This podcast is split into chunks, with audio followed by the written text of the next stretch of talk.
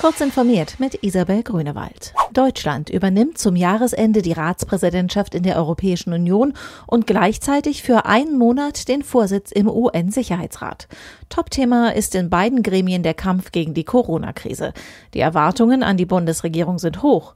Im Vorsitz der 27 EU-Staaten ist das erste große Ziel, noch im Juli den nächsten siebenjährigen EU-Haushaltsrahmen und ein milliardenschweres Konjunkturprogramm zu Wege zu bringen. Wichtig werden zudem der geplante Handelspakt mit Großbritannien nach dem Brexit sowie Klimaschutz, Digitalisierung und Migration.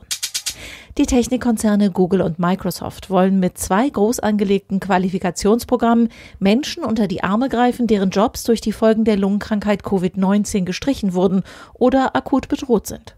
Microsoft startete jetzt eine Qualifizierungsinitiative für 25 Millionen Arbeitssuchende weltweit.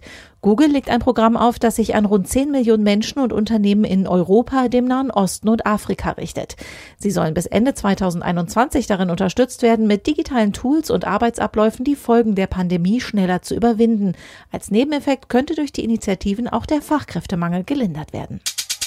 In einem russischen Forum ist ein neuer Verschlüsselungsschädling aufgetaucht, der es auf Mac-Nutzer abgesehen hat.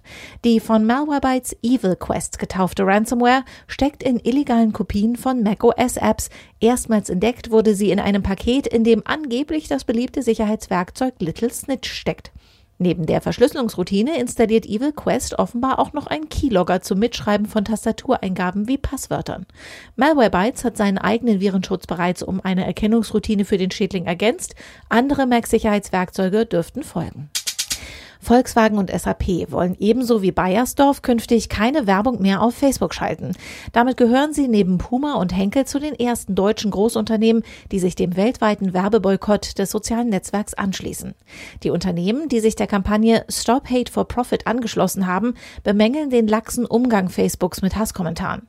Facebook soll durch die ausbleibenden Werbeeinnahmen dazu bewegt werden, stärker gegen solche Postings vorzugehen als bisher.